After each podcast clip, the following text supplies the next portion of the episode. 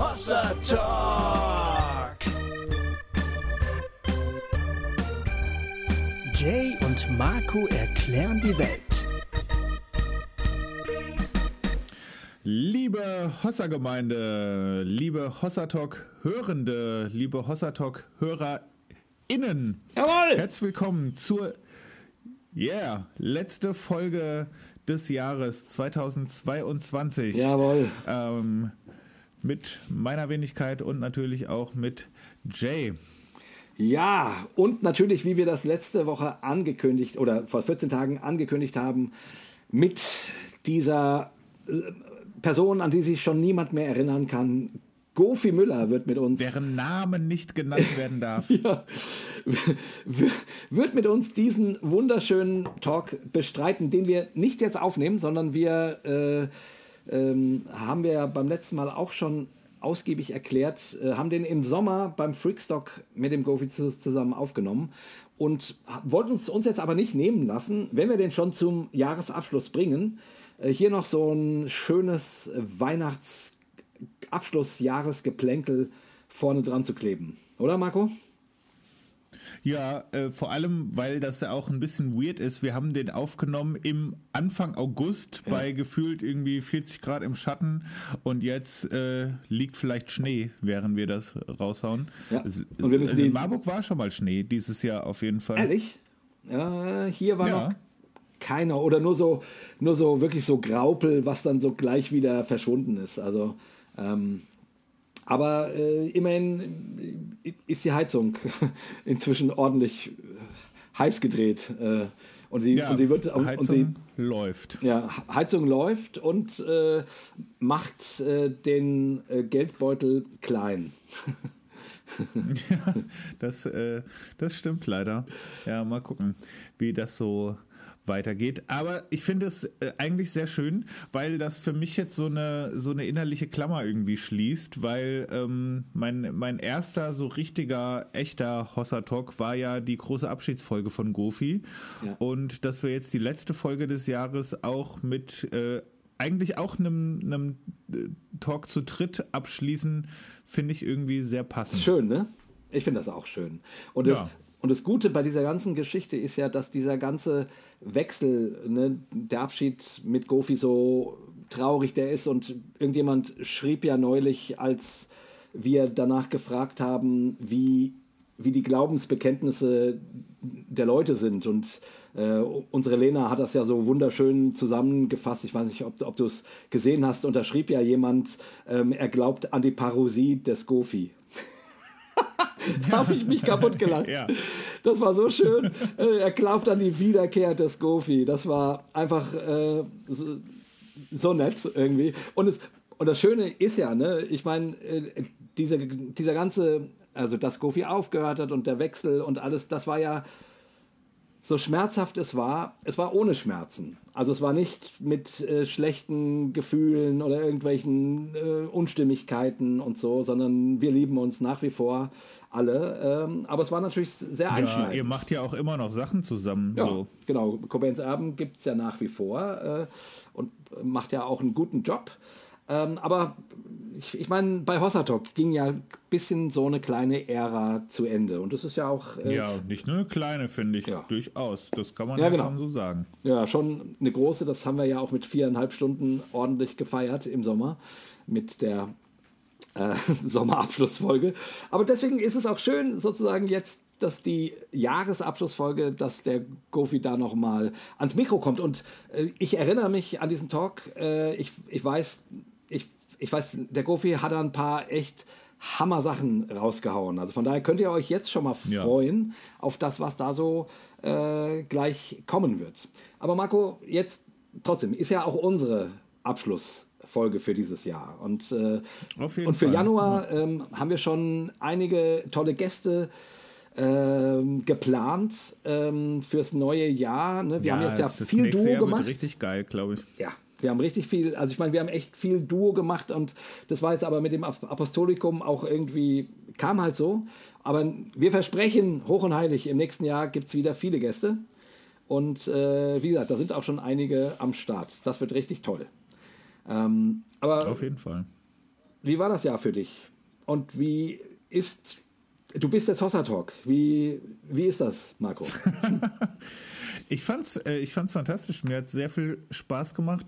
Ich fand's jetzt aus meiner ganz eigenen egoistischen Perspektive auch gar nicht so schlimm mit den Duo-Talks, weil mir das ähm, schon auch irgendwie so ein bisschen die Möglichkeit gegeben hat, mich so ein bisschen einzuflowen irgendwie. Ja. Und das ist natürlich zu zweit ein bisschen einfacher, als wenn immer so ein nerviger Gast dazwischen äh, quasselt. nee, also ganz im Ernst, ich fand's, ich fand's wirklich schön. Ich fand die ich fand die Apostolikumsfolgen auch wirklich toll, weil ähm, ich habe am Anfang so ähm, eine Liste geschrieben, was ich so an Themen äh, spannend fände und auch an Gästen und Gästinnen spannend fände. Und da stand das Apostolikum kein, also wirklich überhaupt kein bisschen drauf irgendwie. Und das ist einfach so aus dem Talk raus entstanden. Und das fand ich schon wirklich toll, was da so ähm, passiert ist, die letzten drei Folgen. Da habe ich sehr viel rausgezogen und sehr viel mitgenommen ähm, und fand das sehr bereichernd. Von daher, also mir, mir es wirklich Bock. Ich finde auch total schön mitzukriegen, was so community-mäßig so außenrum passiert, so an, an Fragen und an Feedbacks, weil ich da wirklich ganz stark das Gefühl habe, es geht gar nicht so sehr drum, was wir da so miteinander ähm, verhackstücken, weil manchmal geht es mir so, dass, dass wir so ein Gespräch führen und dann fahre ich nach Hause oder dann, ähm, dann denke ich am nächsten Tag nochmal drüber nach und denke, ah, jetzt habe ich den Gedanken, der wäre eigentlich viel ja. besser gewesen als im Gespräch. Und äh, also so dieses Gefühl zu haben, es geht gar nicht so sehr um Vollständigkeit, sondern um einen, äh, wir stellen das einfach mal in die Mitte und ihr sagt dann, was ihr dazu denkt irgendwie und dann wird das schon vollständig. Das finde ich eigentlich total geil. Irgendwie. Ja, ach genau. So geht es mir auch. So geht es mir auch. Und wie gesagt, ich hatte jetzt ein bisschen ein schlechtes Gewissen, weil wir so viel Duo gemacht haben. Und auf der anderen Seite ging es mir wie dir, dass ich gedacht habe, ja, sich mal an dem Apostolikum mal einmal im Leben so intensiv mit im Grunde ja sechs Stunden abzuarbeiten. irgendwie, irgendwie ist das schon geil. Und das hat mir gut, gut, gut gefallen. Und mir ging es auch so, dass ich dachte, ja, für uns zwei ist es auch eine gute Rutsche, um in das ganze Projekt Hossa Talk noch ein bisschen ähm, miteinander ähm, ja, warm zu werden und das Ganze sozusagen. Ja, dafür war es dafür war's super, glaube ich. Ne? Ja. Das fand ich auch. Also irgendwie, das hat riesen, riesen Spaß gemacht und ähm, ja, und ich meine, ja, äh, 2022 geht dann jetzt zu Ende. Ähm, meine Güte, äh, das. Äh, war jetzt auch nicht das leichteste Jahr äh, mit einem Krieg in Europa und allem drum und dran. Corona hat man das Gefühl, ist jetzt gar nicht mehr so richtig Thema. Aber es ist so viel passiert irgendwie. Ähm, und ich, ich finde total schön, dass Hossa Talk weitergegangen ist. Ich meine, bei Hossa Talk ist eben ja. auch viel passiert. Ein, ein großer Wechsel. Aber ich finde echt, Marco, du du machst das richtig super. Ich äh, fühle mich super wohl und ähm, bin so froh, dass ich dieser kleinen inneren Stimme, die relativ schnell, als ich darüber nachgedacht habe, wen könnte man denn, mit wem könnte ich mir das denn so vorstellen? Und da poppt, popptest du immer wieder hoch. Und dann habe ich, ich bin so froh, weil ich genau das, was ich gedacht habe, ja, das fühlt sich gut und richtig an und das ist schön.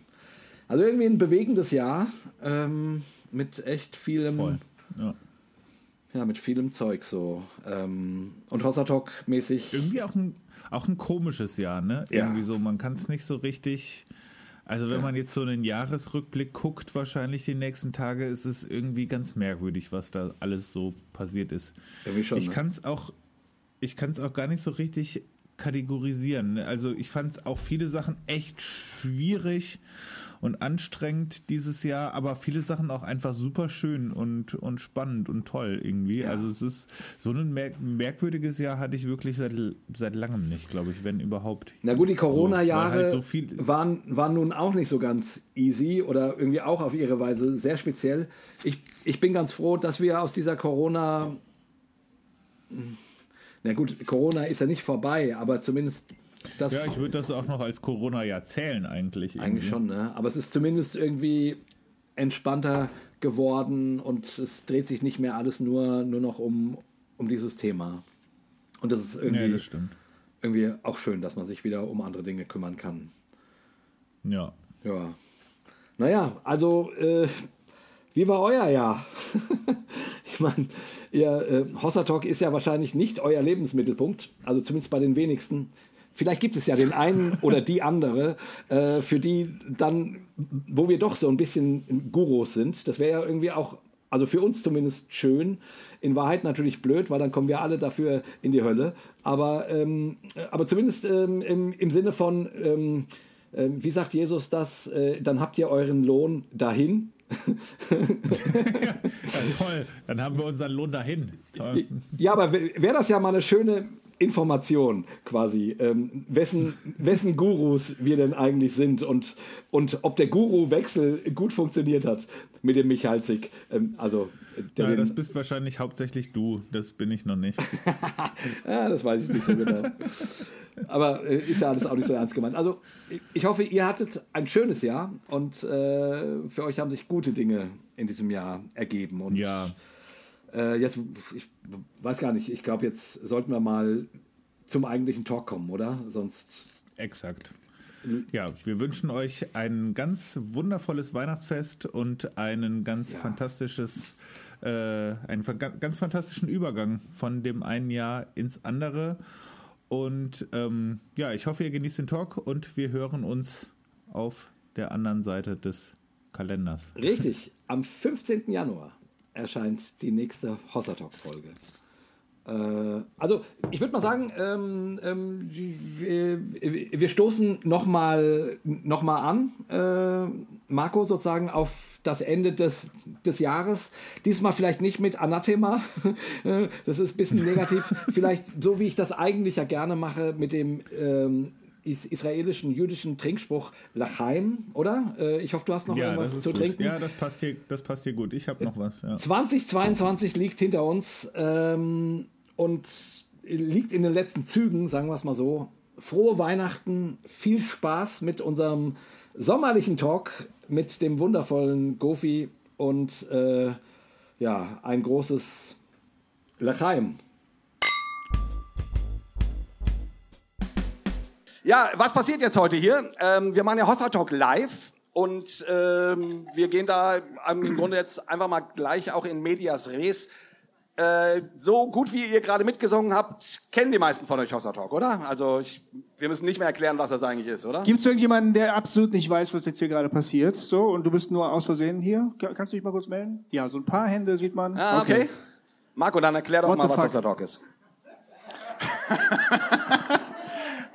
Das, das, das war das mit der, mit der Verantwortung. Okay, äh, Hossa Talk ist ein Podcast-Format, wo äh, über die letzten acht Jahre diese beiden gut aussehenden jungen Männer äh, über Themen rund um äh, Glaube und Kirche und Kunst und Spiritualität äh, sich unterhalten haben.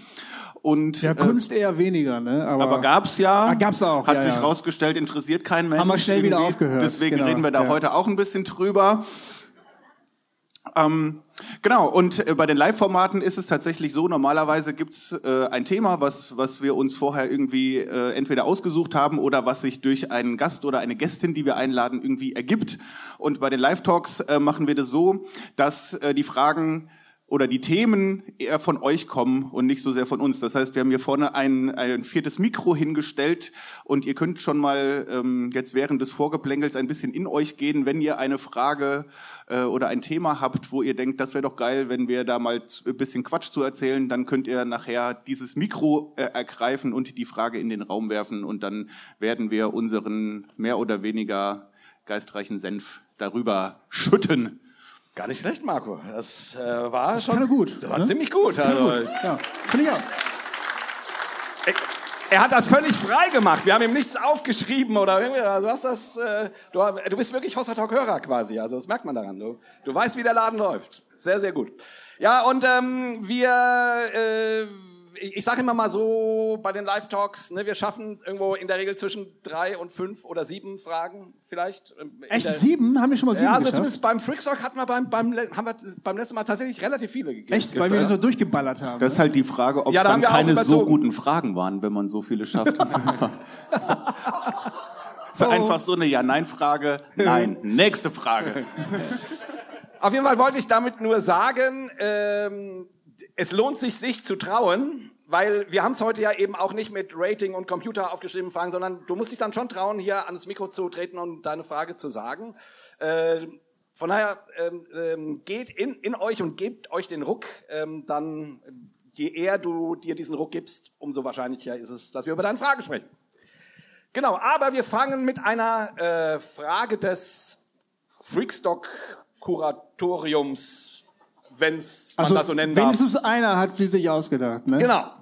Könnte man sagen. Wir wurden nämlich äh, gebeten, etwas zu folgender Frage zu ähm, sprechen. Also ich lese einfach mal die ganze Mail vor, weil die eigentlich ziemlich gut ist und man dann auch relativ gut mitkriegt, worum es da geht. Ähm, und das ist eigentlich genau ein, eine Frage nach unserem Gusto, von daher ist das eigentlich auch cool. Also, braucht der Mensch Kunst und wenn ja, wozu? Und ergibt sich daraus irgendeine, irgendein Kultivierungsauftrag? Mein Hintergrund zur Frage.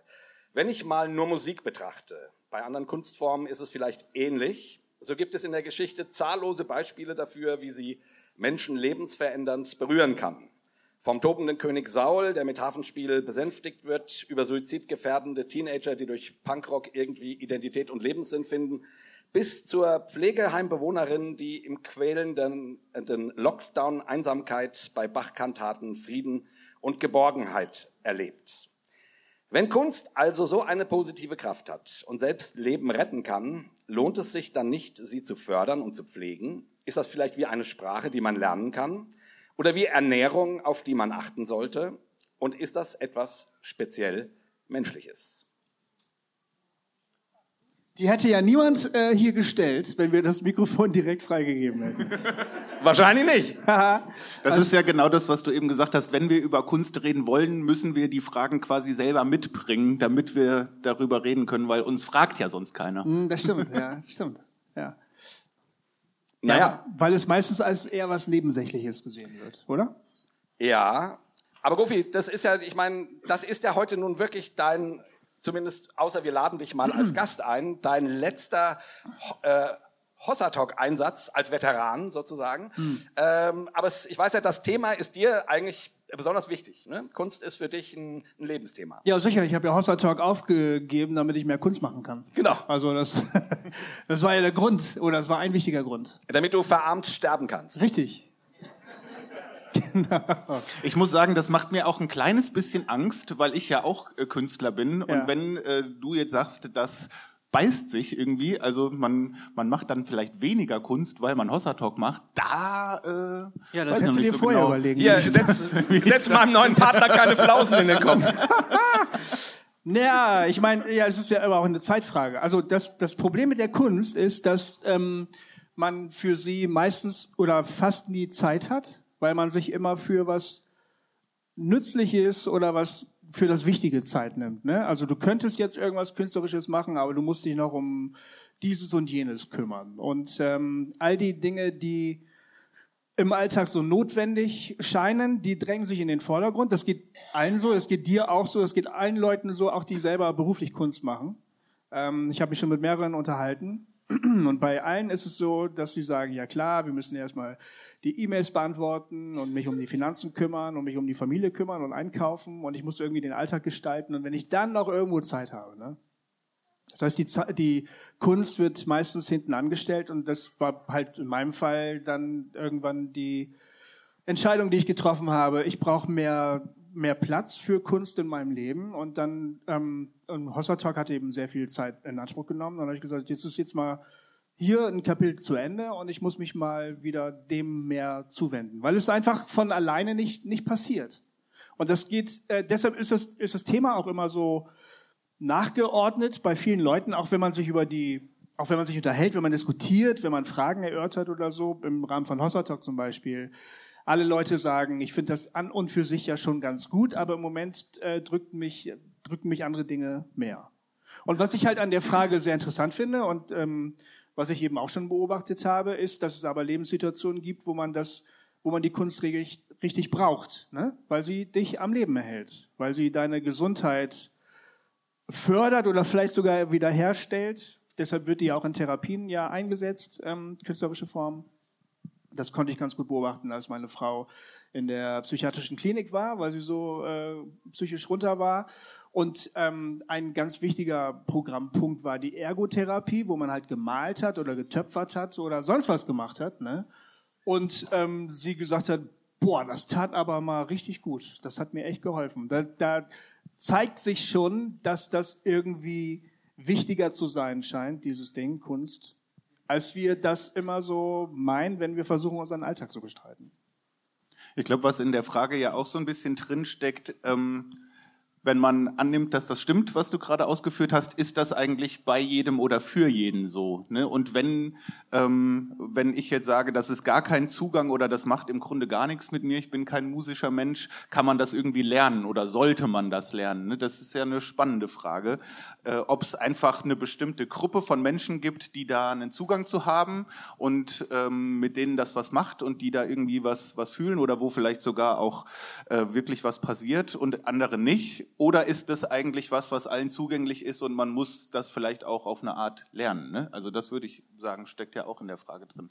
Was ja, war ja auch sozusagen die Frage, ob das eine Sprache ist, die man ja, genau. lernen kann, oder ob das eher sogar wie ein Grundnahrungsmittel ist, was man, wo man oder wo man was zur Ernährung gehört, wo man dann auf seine Ernährung irgendwie achtet. So, ähm, ich fand oder ich finde die die Frage nach der nach der Sprache eigentlich spannend, weil ich, ich würde sagen, also klar, es weiß ja jeder, es gibt musisch orientierte Menschen und es gibt, keine Ahnung, also in der Schule früher die Leute, die super gut malen konnten und dann die, die gut Mathe konnten.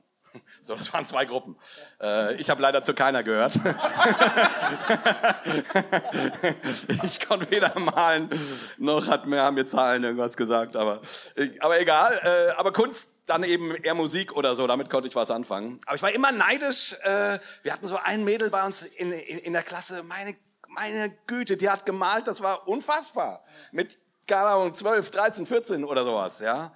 Und ich habe immer gedacht, wie, wie macht die das? Und, ähm, aber da hatte ich das Gefühl, oder immer wenn ich, wenn ich mich versucht habe, diese Sprache zu lernen, also ehrlich gesagt, äh, nicht, dass man da nicht kleine Erfolgserlebnisse haben kann. Und aber so richtig kam das nicht an mich ran. Also äh, ich würde sagen, ich bin für die Malerei verloren. Also diese Sprache werde ich kaum lernen. Also so rudimentär vielleicht, aber ne, also von aber daher. dann hast du halt Musik gemacht, ne? Ja, ja, genau. Eben. Aber die die Frage, kann man also kann man diese Sprache lernen? Gut, vielleicht müsste man sagen, was ist deine Kunstform?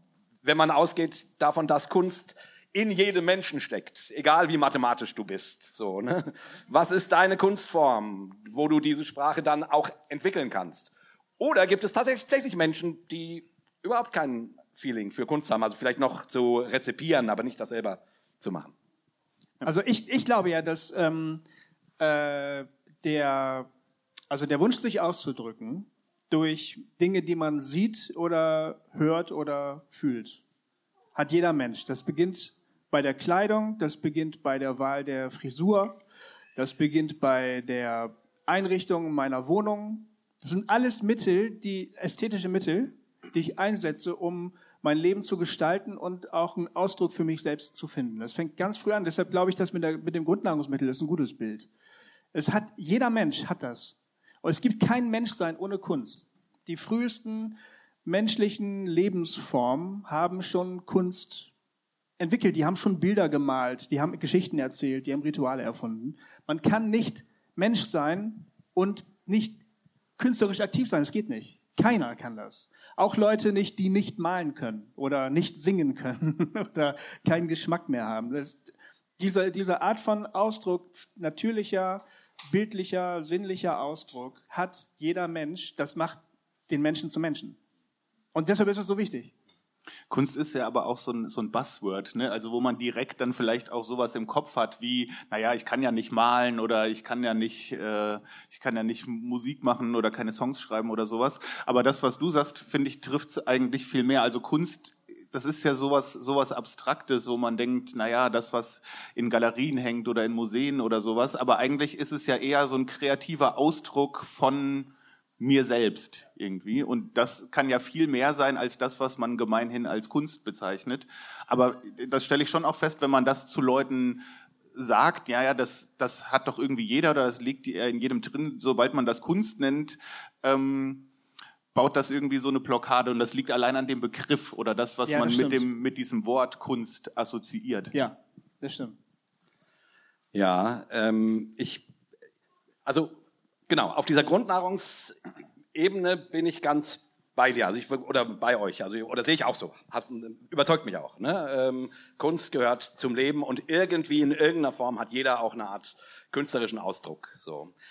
Aber äh, ich entsinne mich, keine Ahnung, ich war mal in einer Gemeinde, da gab es ganz viel, also da ist die Hauptkunstform ja eben dann meistens Lobpreis, so, ne? das ist das, wo das da viel, wo das Künstlerische vorkommt. Und dann gab es da eine Frau, ähm, die, die wollte unbedingt Lobpreisleiterin sein. Die konnte aber überhaupt nicht singen ähm, und hat irgendwie auch Keyboard gespielt und das ging, also da kamen schon Töne raus und so, aber, aber, es, aber es war sehr abgehakt, also abgespielt, so, ne, wie man das so kennt, irgendwie malen nach Zahlen, ähm, spielen nach Noten, ja. ja, ja. ja ich, ich, ich, kann ja keine Noten und ich, äh, und ich schlag mich seit 35 Jahren mit Musik durch. Also es geht auch irgendwie. Ähm, aber ich sehe schon auch, dass es vorteilhaft ist, wenn man Noten kann. Also ich will das nicht so. Aber egal. Naja, was ich sagen wollte war, und, und das war aber deren totales Bedürfnis und die ist dann auf irgendwie so eine Bibelschule nach Kanada gegangen, so, also wollte da unbedingt auf so eine Lobpreisleiterschule und äh, wir haben oder viele von uns haben damals gedacht irgendwie, ja, äh, wir wissen nicht so ganz, ist das sinnvoll, aber gut, das war nun ihr ihr, ihr sehnslichster Wunsch und ähm, das ähm, das Menschenwille ist ein Himmelreich, so ne, kennt man ja. Also klar, hat die dann auch, auch gemacht. Ich weiß ehrlich gesagt gar nicht mehr, wie, wie das ausging. Ob, ob sie jetzt eine super bekannte Lobpreisleiterin gewonnen ist. Ich habe ihren Namen nie mehr gehört, aber äh, ich glaube nicht. Ähm, ich will damit nur sagen, ne, es gibt ja auch diese Geschichte, wo sich Menschen so ein bisschen verrennen und sich was erträumen, wo du irgendwie sagst, ja, ist es das? Also so. Ne? Ähm, und, und da finde ich dann schon, äh, also wie, wie inwiefern ist diese Sprache oder ist jede Sprache in dem Spektrum erlernbar? Und da wäre schon mein Gefühl, dass, dass das nicht alles geht. Also ich glaube, man kann schon sich ganz viel wirklich mit Fleiß und harter Arbeit drauf schaffen. Auch Sachen, wo man gar keine natürliche Affinität zu hat. Wenn man die allerdings gar nicht hat, glaube ich, dann äh, ist es sehr, sehr schwierig. Dann braucht es sehr viel Disziplin und dann kommst du wahrscheinlich auch nicht über einen bestimmten Punkt hinweg, wo es auf der anderen Seite Leute gibt, die, denen ist das äh, sieht zumindest so aus, schon in die Wiege gelegt. Ne? Die müssen sich gar nicht groß anstrengen, die, die wissen einfach direkt, wie sowas funktioniert. Und ich habe bei der Geschichte aber gedacht, ähm, es gibt natürlich Kunstformen, die bringen halt ähm, so im Rucksack noch eine zweite Sache mit, nämlich so diesen Performance-Charakter. Ne? Also wo es vielleicht gar nicht um die Sprache und um den Ausdruck nur geht, und vielleicht merkt man das manchmal gar nicht, sondern das ist natürlich auch toll an so einem Mikrofon vor einem Haufen Leute zu stehen und was zu machen. Und dann ist das, und das vermischt sich dann ja ganz schnell ne? und ist dann so Motiv gemischt, dass man Stimmt. eigentlich sagt, ich möchte so gern Musik machen oder Lobpreis leiten. Und so ein bisschen steckt da aber auch drin und ich würde so gerne vorne stehen und was machen und dass ihr das gut findet irgendwie. Und man, ich glaube, das passiert auch unbewusst. Man kann das gar nicht mehr so auseinanderreißen. Welcher Wunsch ist jetzt der dominante irgendwie? Es geht aber schon recht weit. Ich glaube, ähm, das Problem ist eher, dass äh, nicht nur wir glaubende Leute, sondern überhaupt gesamtgesellschaftlich verstanden wird, erstmal, wie wichtig der ganze Bereich überhaupt ist. Ne? Ganz unabhängig von der Frage, welche Kunstrichtung jetzt besonders ähm, beliebt ist oder wo man, wo man gut ist oder wo man nicht gut ist, sondern die Frage ist erstmal, ähm, ist uns die Wichtigkeit dieser Sache überhaupt bewusst? Und ähm, wie groß ist die Rolle, die das dann spielen kann in der Art und Weise, wie wir leben und auch in der Art und Weise, wie wir glauben.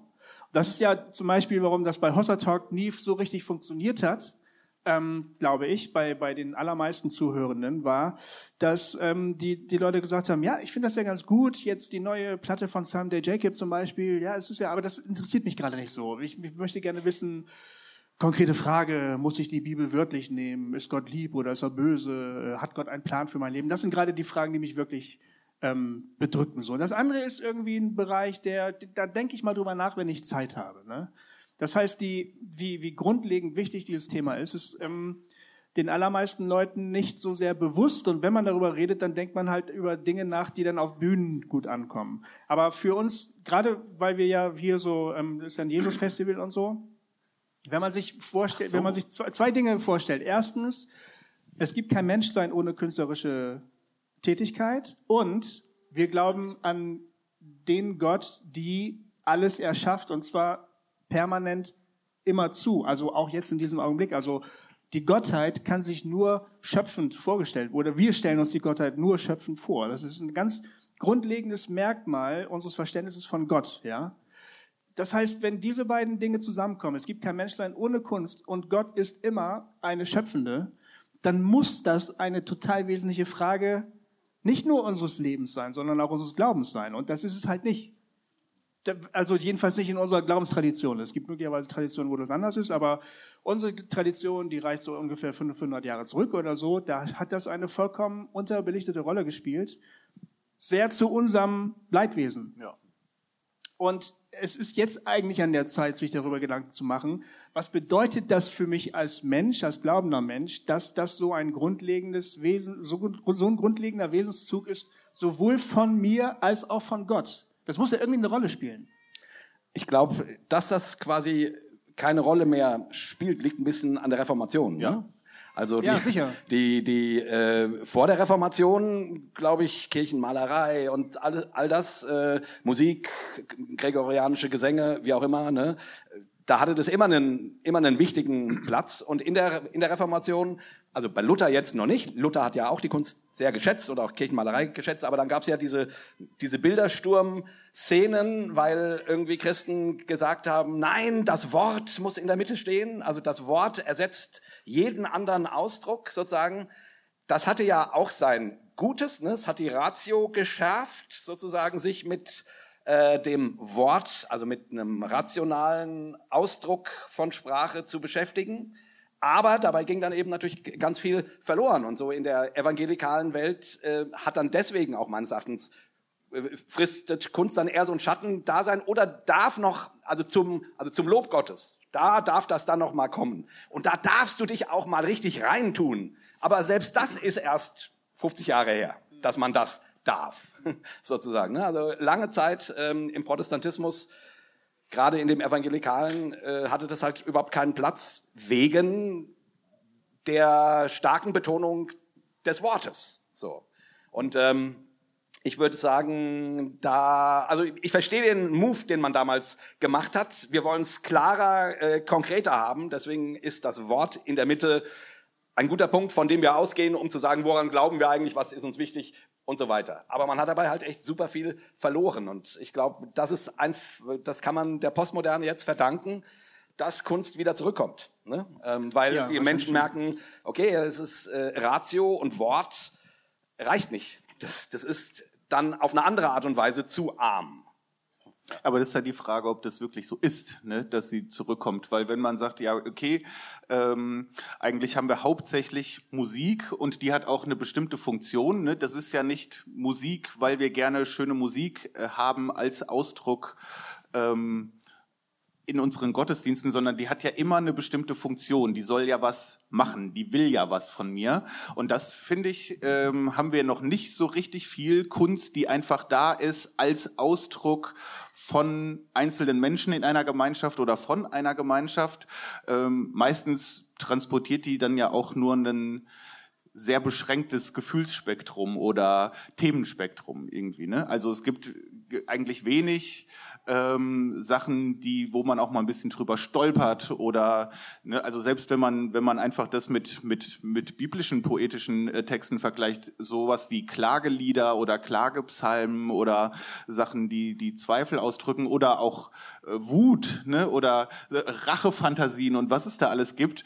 Ähm, das finde ich in diesem Lied gut ganz, ganz wenig und versteht es eigentlich gar nicht, weil auch wenn man sich mal anguckt, wenn wir Lobpreislieder singen, die sich auf die Psalmen äh, beziehen oder die auch aus dem Psalm zitieren, äh, dann ist mal ganz interessant darauf zu achten, was man daraus nimmt und vor allem auch, was man weglässt. Genau. Irgendwie. Und das, ähm, ich, das erschließt sich mir natürlich, warum man das macht, weil das ist gut und das macht Bock, auch mit einer großen Gruppe sowas zu singen. Aber eigentlich ähm, ist man da seiner eigenen Wortgläubigkeit auch nicht so richtig treu, ne? weil man dann sagt, ja, das, das, wir nehmen den, den Halleluja-Part und das mit der Klage und den Rachefantasien, das lassen wir mal weg. Ja, ich fände ja mal ganz schön, in so einem Lobpreislied irgendwie davon zu singen, dass man die Babys der, Babel, der, Babel, der Babylonier an den Felsen zerschmettert und so. Ja, würde doch so richtig irgendwie auch gute Stimmung bringen und danach, Nein, das geht danach gucken wir dann alle zusammen Dawn of the Dead und äh, Nee, nein, nein, also ich weiß ja, ich, ich sage das so lustig, äh, aber die haben das ja damals quasi gemacht. Also da, damals gehörte dieses Spektrum mit dazu. So, ne? Ähm, ähm ich weiß nicht, ob's, äh, ob das so klug wäre, jetzt ein Lied äh, zu machen, wo, wo man Babys an Felsen zerschmettert. So, aber aber, aber es gibt so Baby-Zerschmetter-Songs schon, ähm, nur, nur nicht die Texte, sondern die, die Musik. Also Jetzt bin ich sehr gespannt. Ich muss das ein bisschen erklären. Also Musik hat den großen Vorteil, Musik hat einen sehr großen Vorteil gegenüber allen anderen Künsten eigentlich. Sie, ähm, sie wirkt unmittelbar und man kann sich dieser Wirkung nicht entziehen. Ähm, alle Songs, die du hörst, haben einerseits eine textliche Aussage, aber die haben vor allen Dingen auch eine, eine eine Aussage der Form. Also du, und die kannst du nicht so ohne weiteres in Worte fassen, aber du fühlst sie und du weißt, dass das passiert gerade.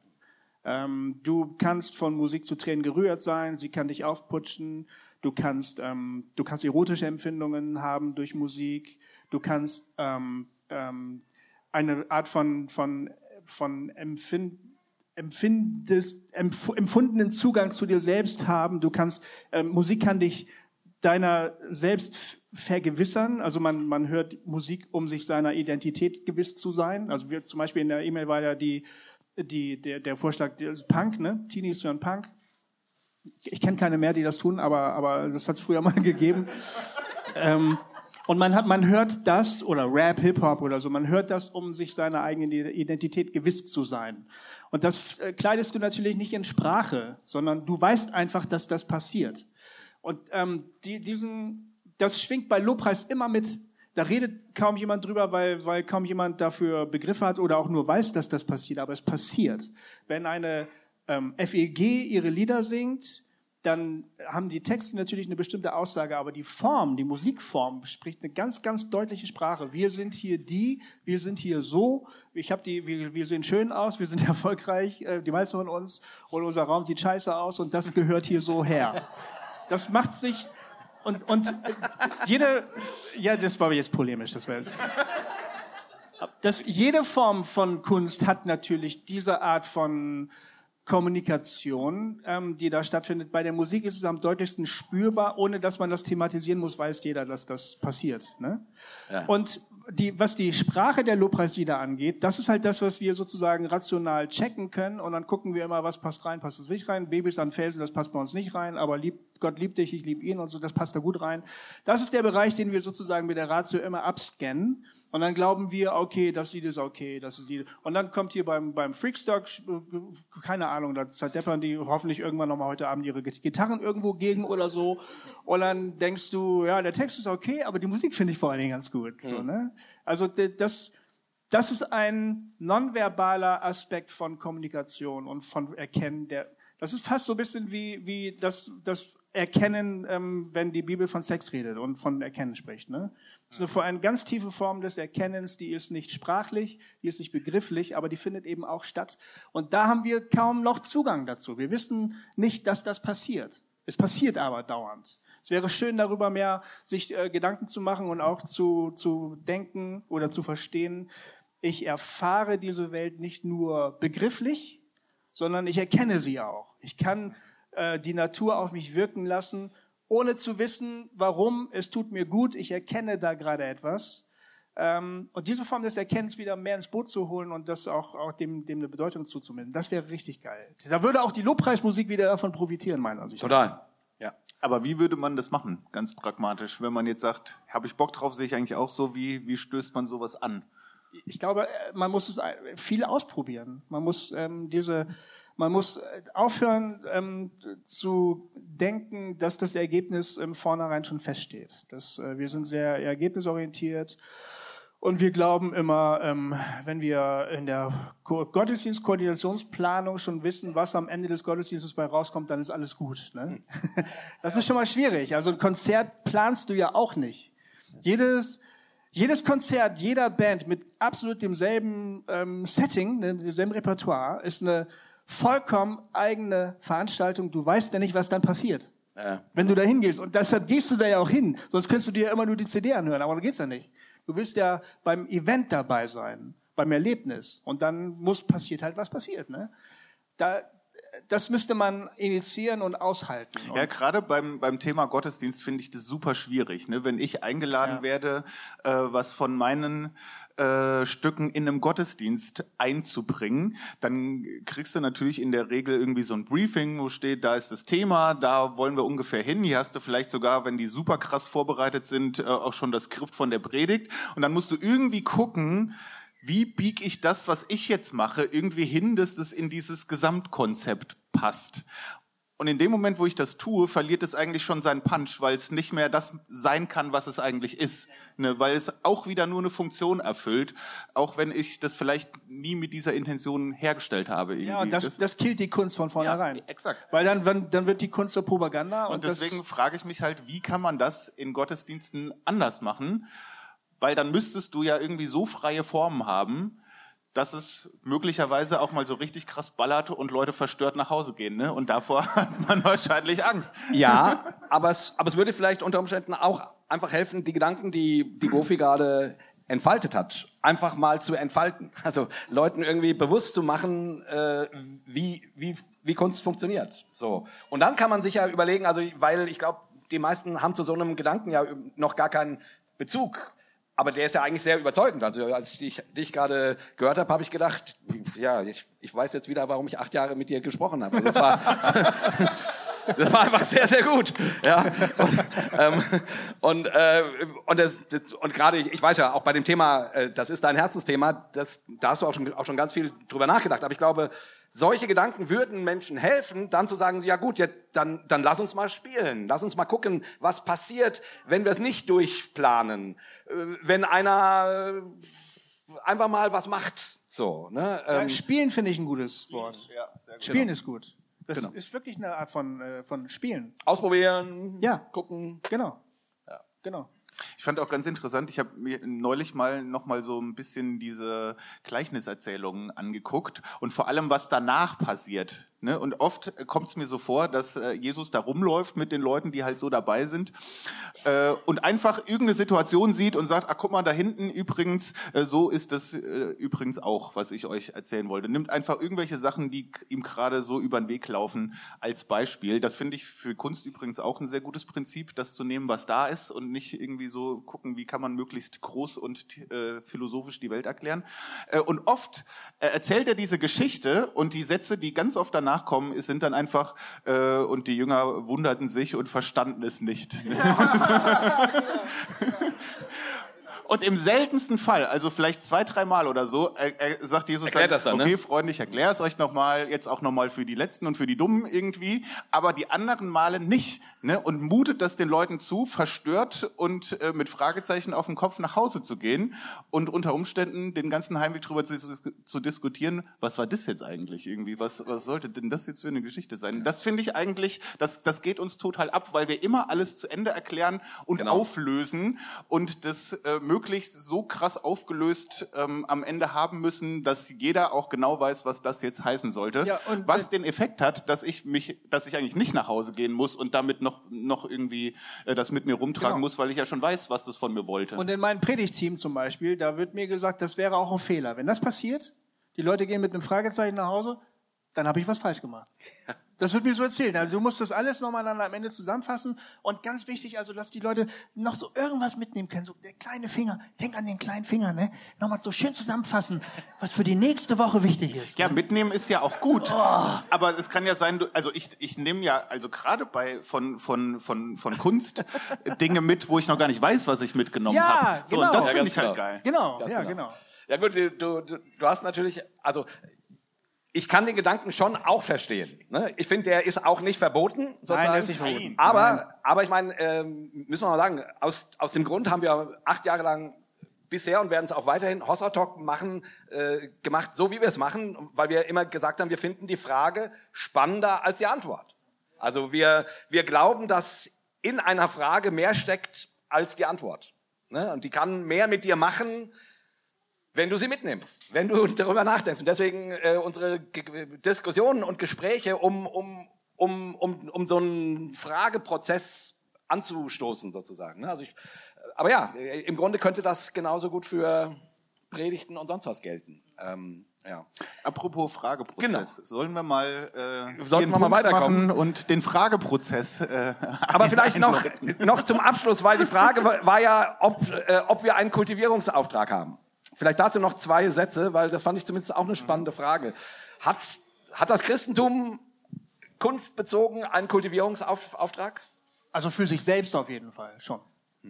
Wir, glaube ich, haben den Auftrag, ähm, ähm, unsere Theologie runder zu machen und, und umfassender zu machen und äh, für unseren eigenen Glauben wieder neu herauszufinden, was das, warum das wichtig ist, warum das auch spirituell relevant ist.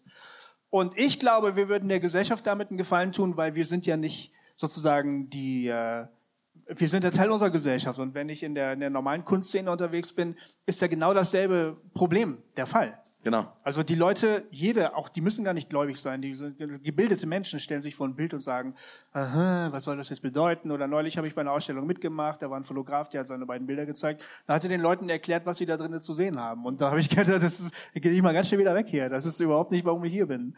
Ähm, das, alle Leute haben das Problem. Und wenn wir das, wenn wir das Problem für uns mal ein bisschen auf die Kette kriegen würden, würden wir, glaube ich, wahrscheinlich der Gesamtheit einen Gefallen tun damit. Das denke ich schon. Und stell dir mal vor, man würde zu Christen gehen oder und Christinnen und, die, und diese Veranstaltung besuchen und dann würden Leute sagen, ah, das kann Kunst sein, das ist ja toll.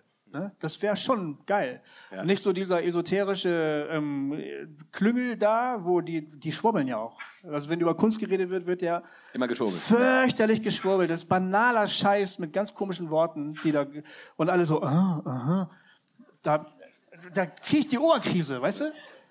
Und das ist aber, ähm, das, das könnte man mal aufbrechen und zugänglicher machen und das würde allen Leuten gut tun, denke ich. Aber das passiert nur, wenn das nicht von vornherein das Ziel ist. Ich glaube, das ist wieder so, so eine ganz große Gefahr, dass man sagt, wir machen jetzt was, damit wir gesellschaftliche Relevanz äh, erreichen oder sowas. Und ich glaube, das muss einfach von selbst passieren oder halt nicht. Wenn man das schon wieder macht und das mit so irgendwie so einem wie auch immer geartet verstandenen missionarischen äh, Auftrag verbindet, dann missversteht man eigentlich wieder Aber, das. Ah, warte mal, warte mal, da würde ich einhaken. Ich meine, die Gesellschaft hat ja, sieht sich ja auch in einem Bildungsauftrag. Ne? Ähm, Kinder sollen zur Schule gehen, damit sie Bildung erfahren, damit sie was lernen, damit sie äh, besser in der Welt agieren können. Und genauso finde ich, könnte man sagen, wäre es doch toll, wenn es das, also wenn es den Auftrag gäbe, Menschen kunstsprachfähig zu machen, weil das eben so ein wichtiger Teil des Lebens ist. Ähm, ähm, also dort äh, sich das bewusster zu machen. Und von daher würde, Nee, würde da- ich da- sogar dafür plädieren, dass man das, äh, dass man das Thema Kunst zum Beispiel in der Schule, in der Kirche, in, in der Jüngerschaftsschule, was weiß ich, ähm, wichtiger nimmt, weil es ähm, ein, dann einen Kultivierungsauftrag Nee, das meine ich gar nicht. Ich meine eher nur, wenn man das jetzt nur macht, um zu sagen, aha, das könnte also eine Tür sein, um irgendwie Ah, ja. relevanter oder attraktiver oder so Ja. zu werden. Ach dann so, nee, nee, dann ja, finde ich, dann äh, fällt man wieder von der anderen Seite vom Ja, Pferd. nee, das so meinte ich das nicht. Genau. Man müsste schon das eigene Problem erkennen und erstmal für sich selbst Abhilfe schaffen. Und das wird ganz schön lange dauern, weil es gibt dafür quasi keine Grundlage. Bei uns. Woanders vielleicht schon. Müsste man mal suchen. Aber wir haben dafür keine Grundlage. Man, immer wenn du darüber redest, über dieses Thema, fängst du bei absolut Null an. Absolut Null. Ja. Schönheit, was ist Schönheit? Warum ist Schönheit wichtig? Ja. Musst du erstmal, ja, das ist auch für dein persönliches Glaubensleben wichtig. Ach, echt? Ach so. Sorry. Sagt der Mensch, der vor zwei Wochen über Schönheit gepredigt hat. Ich habe über Schönheit geredet. In meiner Gemeinde äh, werde ich manchmal zu diesem Thema angefallen. Ich habe schon zweimal darüber gesprochen. Ne? Und das ist halt immer echt, ich freue mich darüber, aber ich denke dann immer, okay, wo fange ich an und wo will ich hin? Und das ist halt echt absolut groundbreaking Arbeit. Das ist schon noch anstrengend irgendwie, ja. Ja, sehr, sehr cool. Äh, und, und es stimmt. Also da, äh, von daher, äh, ja, hättet ihr mal bei Hossa Talk mehr auch über das Thema Kunst äh, euch interessiert, ne? dann, dann wären wir heute schon woanders. Wir schon woanders. Ihr seid schuld. So. Oh ja, verhaltener Applaus, geil. Ähm, aber aber jetzt gehen wir mal weiter, weil ich sehe, da, äh, da entsteht langsam eine kleine Schlange vor unserem Mikrofon. Und, echt? Ach so, ja, und vielleicht können wir jetzt einfach mal äh, eure Fragen hören, also einer nach dem anderen, ähm, und dann gucken wir mal weiter. Ja, okay. Äh, kannst rausnehmen, glaube ich, dann musst, kannst du ruhig stehen. Ja. Das ist ein geiles Name. Shirt übrigens. Äh, wie bitte? Das ist ein sehr cooles T-Shirt, was du anhast. Jesus war auch nicht in der Kirche. ja, ich sage mal, er ist Kirche. Also ist, äh, ich muss immer ein bisschen provozieren, um in Gespräche zu kommen. Äh, für mich ist die Frage, ich, ich bin so oft schon, ich weiß gar nicht wie oft beim Freakstock und ich äh, erlebe immer wieder diese Freiheit, dieses bunte Miteinander. Und ich frage mich seit 26 Jahren, wie kriegen wir das in unsere Kirche? Wie macht ihr das, eure Freiheit mit hineinzunehmen den Einzelnen zu integrieren in der ganzen Verschiedenheit, wie jetzt die Kunst betrachtet wurde. Und ja. Ja, gute Frage. Und du merkst an dem Schweigen, dass jeder äh, weiß, dass es eine sehr gute Frage ist, weil wahrscheinlich wäre das Freakstock nicht so gut besucht, wenn das in allen Gemeinden äh, quasi immer so wäre. Würde ich mal so sagen, oder? Also ich, ich, ich finde, die, die trifft ins Schwarze, wenn ich an meine Kirche denke. Ne? Ich bin in einer evangelischen Landeskirche, ist eine lebendige Gemeinde, aber auch, auch sehr bürgerlich. Ne? So, ja, da, also unfassbar bunt ist die nicht. Wir trauen uns manchmal schon mal was, keine Ahnung, Gottesdienste für Kirchen distanziert. Ich glaube, es gibt wenige Kirchen, die sich trauen, nach einem Gottesdienst Playboys als Giveaway zu verteilen. Haben wir mal gemacht, haben dafür auch viel Ärger bekommen. Also ich will nur sagen, ähm, ich, ich will nur sagen, da, ähm, äh, ja, könnt ihr mal bei, bei Idea googeln, das war eine Riesenschlagzeile, ja. Äh, äh, ähm, und wir wissen auch nicht mehr so ganz, ob das die weiseste Entscheidung damals war, aber egal, also ne, da ist viel Raum auch für ähm, verrückte Dinge. Und trotzdem würde ich sagen, ist es schon so ein, ein Menschenschlag.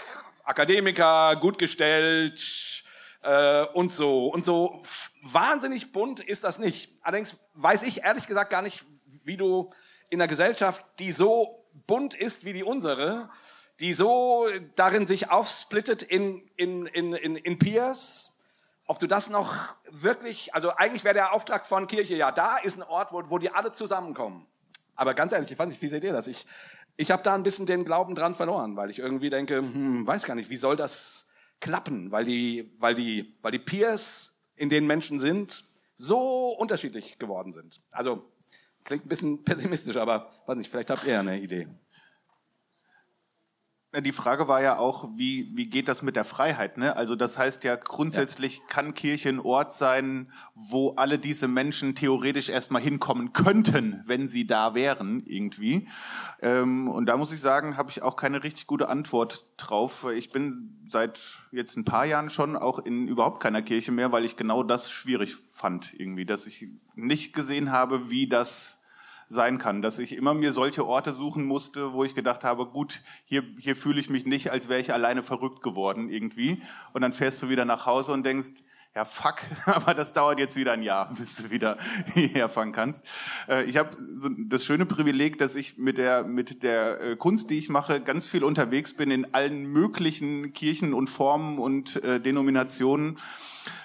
Das das finde ich immer sehr hoffnungsvoll, weil ich da an ganz vielen Ecken im ganzen deutschsprachigen Raum sehe, wo es solche Orte gibt. Ähm, und vor Ort weiß ich nicht, muss ich den, muss ich den erst finden oder neu suchen irgendwie. Aber das, ich verstehe die Frage total, weil genauso ging es mir die letzten Jahre auch ganz oft. Ja, ich bin ja wieder seit zwei Jahren in einer Kirche, nachdem ich zehn Jahre eben da bewusst nicht hingegangen bin, weil ich da keinen Bock drauf gehabt habe.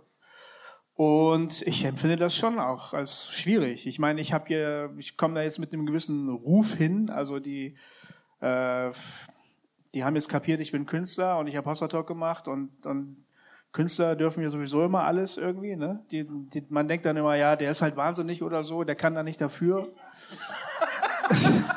Der, der kann was? Der kann da nicht dafür. Der, der kann nicht dafür, genau. Aber es funktioniert für ihn ja scheinbar. Aber trotzdem, ähm, und aber bei dieser Gemeinde zum Beispiel handelt es sich um eine, um eine Community, die wirklich versucht, diese Offenheit zu leben auf der anderen Seite und auf der anderen Seite glaube ich auch immer wieder ähm, ähm, an die Grenzen ihrer eigenen Begrenztheit stößt, so, weil da wahnsinnig viele doch auch wiederum sehr konservative Sichtweisen sich versammeln. Also es ist eine sehr, sehr bunte Gruppe und viele haben den Drang sozusagen aufzumachen und offen zu sein, rauszukommen. Andere bremsen dann und sagen, oh, da müssen wir aber aufpassen. Und dann gibt es immer noch die äh, diesen Punkt der sozusagen der Attraktivität, also was ich eben vom Predigteam gesagt habe, ne, passt gut auf, dass da am Ende auch wirklich eine Aussage rauskommt, wie alle mit nach Hause nehmen können und so. Und das ist eine permanente Spannung. Das ist auf, auf jeden Fall nicht spannungsarm, sondern da, ähm, es gibt ähm, mittlerweile jetzt schon Enttäuschte, die sagen, ähm, als wir angefangen haben, klang das in der Theorie alles viel, viel geiler, wie viel, viel, viel, viel, viel bunter. Und äh, eigentlich ist es jetzt ja doch wieder nur ein geiler FEG-Gottesdienst, was wir hier machen. Ne? Also es gibt da Leute, die, die sind jetzt schon ein bisschen frustriert. Und andere haben aber ihre Kirchenagenda im Kopf und sagen, ja, aber das hat bei uns bei dieser Willow Creek Gemeinde eigentlich immer gut funktioniert, was ihr da gerade kritisiert. Ne? Und ich weiß nicht, also so, so, sobald man Teil einer Gemeinschaft wird, so, so willig die auch immer ist, ähm, die Freiheit wird dir auf jeden Fall nicht hinterhergeworfen. Man, sie muss für jedes Mal wieder wirklich sehr hart erkämpft werden. Aber das ist ja im Grunde in anderen Worten genau das, was ich meinte. Ne? Du, ja, ja. du hast, also in der Regel finden sich Leute, die in irgendeiner Weise irgendwie miteinander funktionieren und ticken. So. Ja. Und und alle haben im Kirchenprogramm stehen, bei uns äh, Gemeinde für alle. Ne, ähm, und auch Demo für alle. Ja. ja also, ähm, also ne, zu uns darf jeder kommen. Ja. So und aber dann ist es halt, das ist halt in der Praxis relativ schwierig weil du sozusagen dann große Unterschiedlichkeiten wahrnimmst. Und eigentlich würde ich davon träumen, dass du sozusagen, dass die Konservativen bremsen dürfen und die Progressiven vorangehen dürfen und man sich äh, irgendwie die einen die anderen mitziehen und die anderen die anderen auch mal bremsen. Also irgendwie im, im Vakuum gesprochen klingt das alles fantastisch.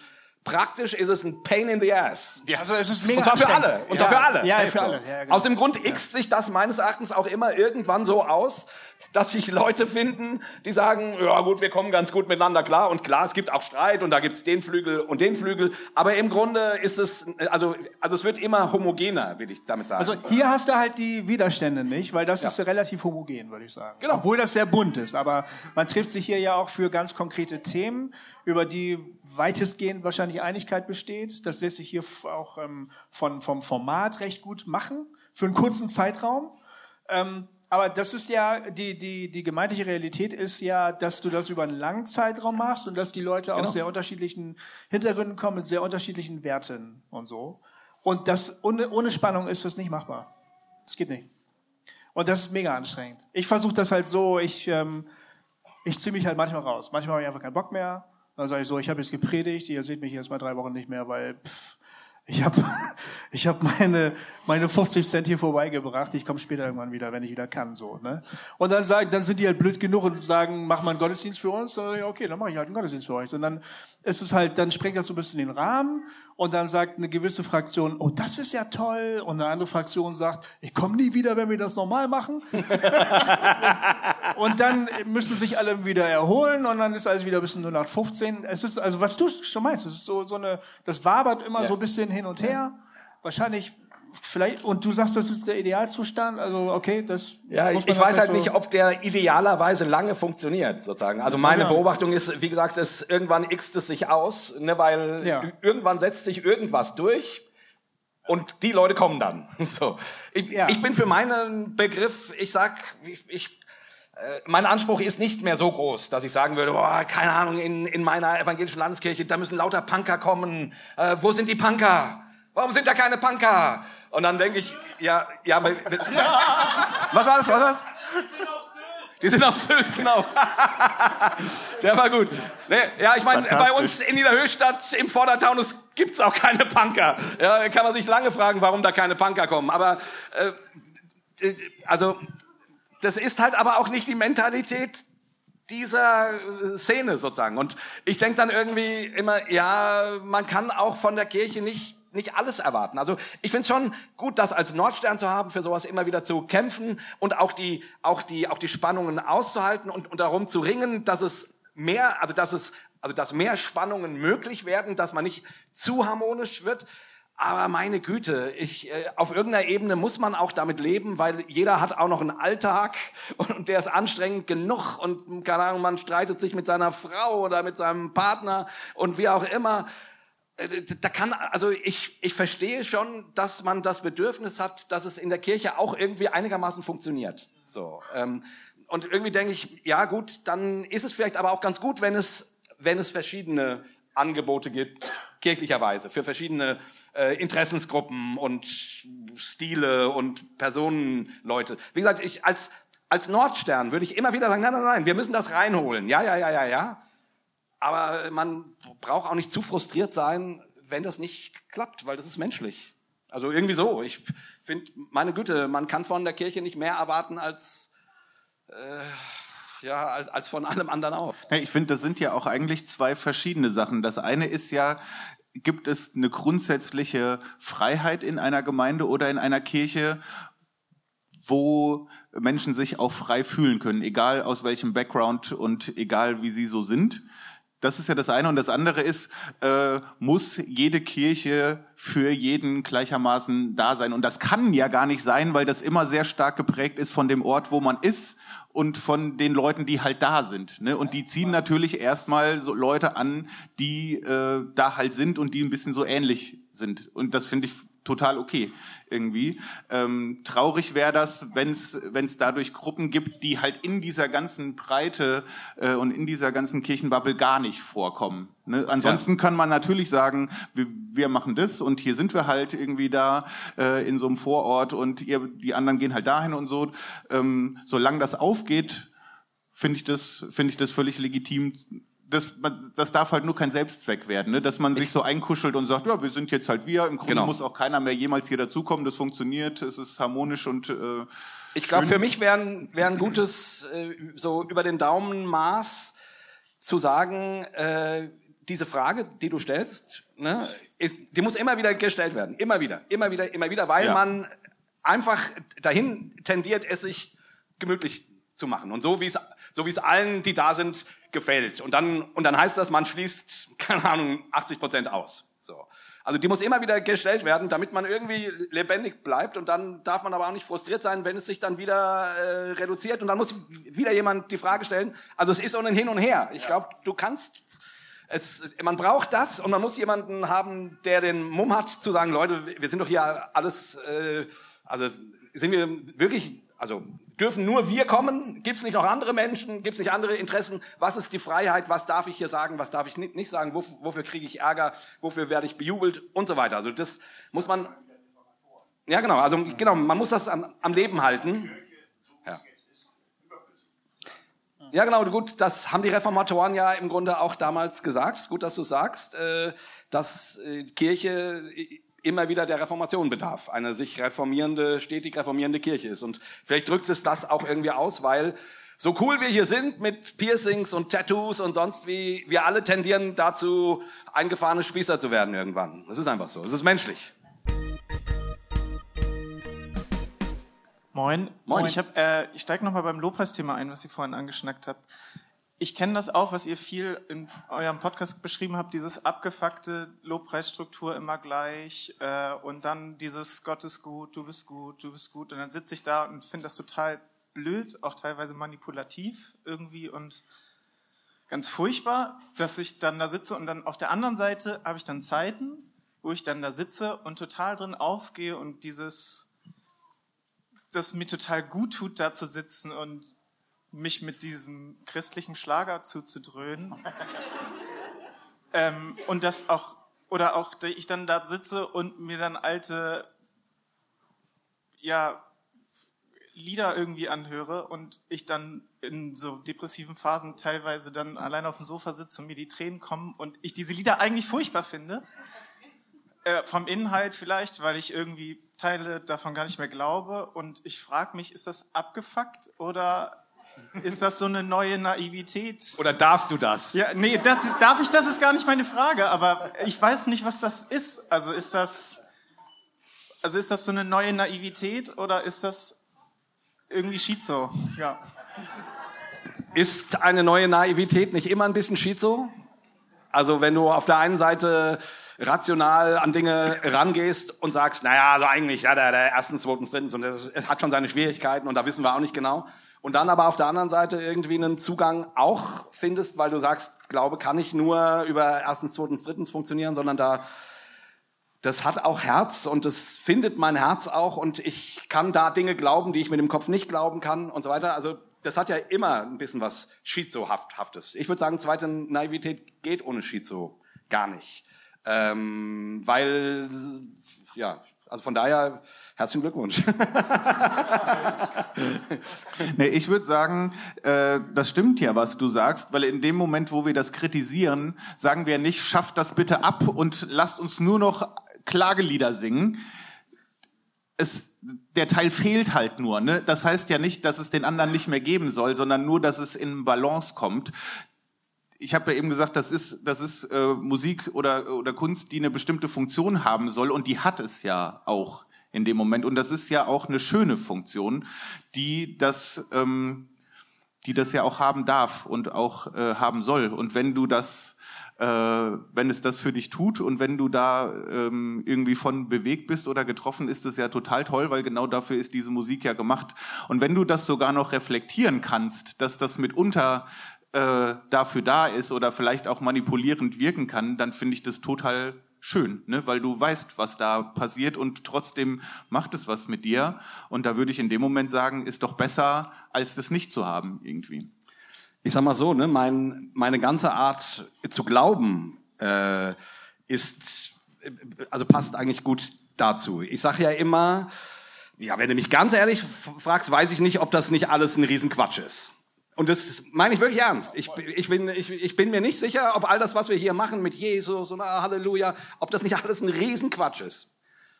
Und dann ist aber eine Seite in mir da, die, die braucht diesen Quatsch. Und die, und die, und die wird berührt durch diesen Quatsch. Und die merkt, es, der Quatsch tut ihr unfassbar gut. Und ich will gar nicht in einer Welt leben, wo es diesen Quatsch nicht gäbe. So. Ich also ich kann aber, ich werde, also ich kann nicht so tun, als wäre es nicht möglich, dass das Quatsch ist. Geht für mich nicht, für eine Person wie, wie mich nicht. Ich, ich bin immer 50-50 irgendwie oder mal 60-40 und dann dreht sich und so weiter. Ne? Aber immer irgendwie in dem Bereich. Aber ja, das drückt eigentlich genau das aus. Und darin finde ich aber Frieden. Und darin kann ich mich dann auch wieder in Dinge fallen lassen, die ich äh, keine Ahnung, wenn man die nur, also wenn man die aufs Podest hebt, wo ich sagen würde, boah, das ist aber echt komisch. Also da muss man mal hingucken oder so. Und dann kann ich mich für den Moment trotzdem in so einen Song oder auch von mir aus in eine Predigt fallen lassen, wo es Dinge gibt, die ich blöd finde. Und dann kommt aber ein Gedanke, wo ich denke, ah, oh, der, der spricht jetzt gerade zu mir. Ah, okay, dann finde ich den Rest immer noch blöd oder kritisierungswürdig oder da, da, aber trotzdem, ähm, also ich versuche das nicht immer entweder oder, ne, sondern sowohl als auch aufzufassen, weil das ist die einzige Art, wie ich, ich noch glauben kann. Ähm, aber da muss eben Platz sein, auch zu sagen, das ist aber auch scheiße. Und dann Platz für den Moment auf dem Sofa sein, wo man, keine Ahnung, ob es Sentimentalitäten oder der Heilige Geist ist, ist ja auch kackegal eigentlich du heulst und das ist schön. Ja, ich, also ich wünsche mir das manchmal, dass ich da nochmal hinkäme irgendwie, weil ich oft dann solche Lieder höre und sofort springt bei mir so ein, so ein Filter an, der sagt, boah, ernsthaft, das ist eine Scheißformulierung und auch wie das übersetzt ist und, oh, und auch immer diese drei Akkorde können nicht mal was anderes machen und dann bin ich halt raus, ne? Und dann ist diese ganze Zeit lost irgendwie für mich und manchmal denke ich mir, äh, ist natürlich auch bisschen naiv, ich wünschte mir, ich könnte mich da mal wieder reinfallen lassen und nicht sofort rausgehauen werden von dem, was mich da halt so raushaut. Deswegen solange das für dich funktioniert, äh, herzlichen Glückwunsch, würde ich sagen, ist, ist doch toll, dass das so ist irgendwie. Also das, was äh, zu Tränen rührt, ist ja auch die Sehnsucht, ne? Die Sehnsucht nachher, nach der Gottheit. Das ist ja in, äh, so, eine, so eine Grundkonstante, die, ähm, die wurde halt in der Vergangenheit vielleicht, in deiner Vergangenheit versucht zu erfüllen mit dieser Theologie mit diesen Worten und so weiter und so fort. Und dann funktioniert das vielleicht nicht mehr. Die Theologie ist brüchig und lückenhaft und kann so nicht stimmen, aber die Sehnsucht bleibt ja. Und die Sehnsucht ist ja eine, sozusagen eine, eine spirituelle Grundkonstante, die einfach nicht weggeht. Und man sucht dann natürlich wieder nach Wegen, wie man dem Gott nah sein kann, wie man diese Nähe herstellen kann. Weil darum geht's ja letztlich.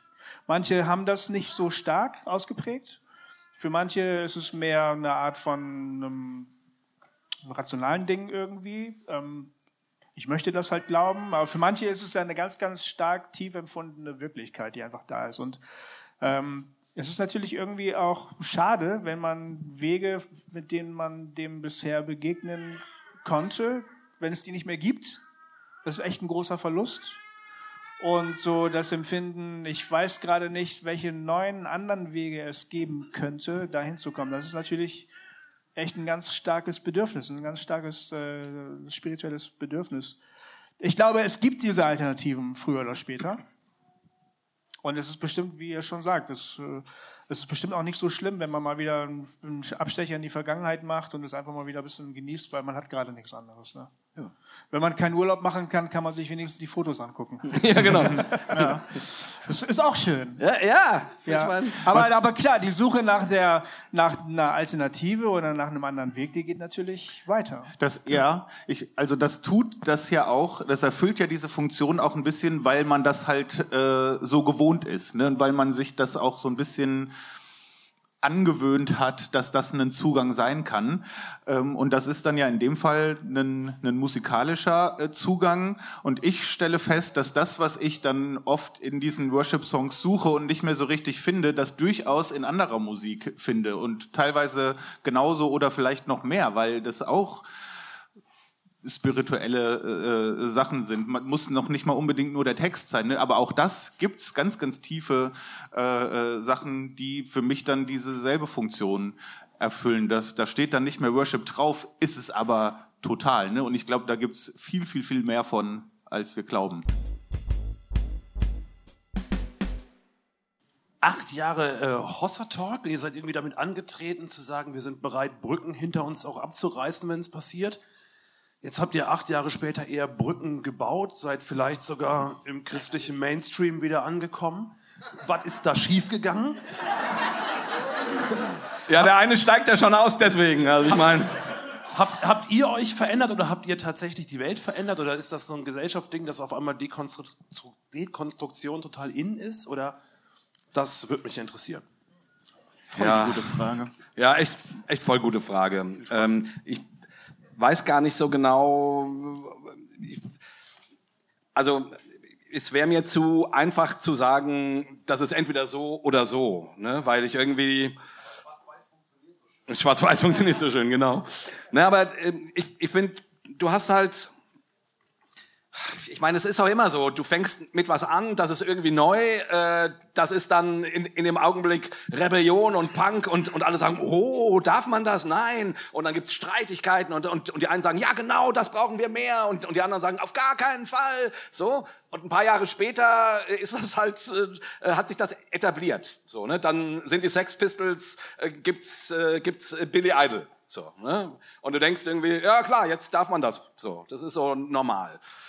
Und das ist, glaube ich, ein normal, also das kennt ihr mit den Freaks ja auch. Also ich meine, äh, wenn ich dran zurückdenke, Ende der 90er, also was gab's da für Debatten über die Jesus Freaks? Ähm, darf man das? Äh, und so weiter.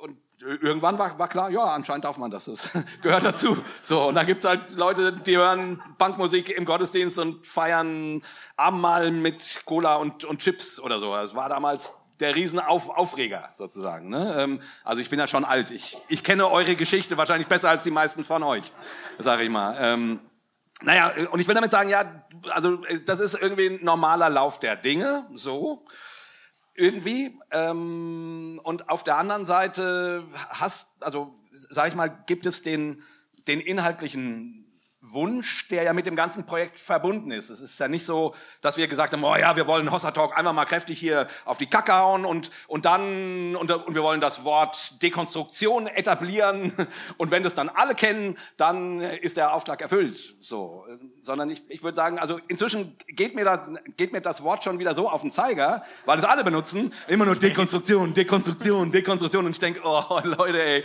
äh, ich, also irgendwie, irgendwie, ich, ich möchte einfach nur gerne auf dem Weg sein. So. Und da, und da betont man mal das eine und mal das andere.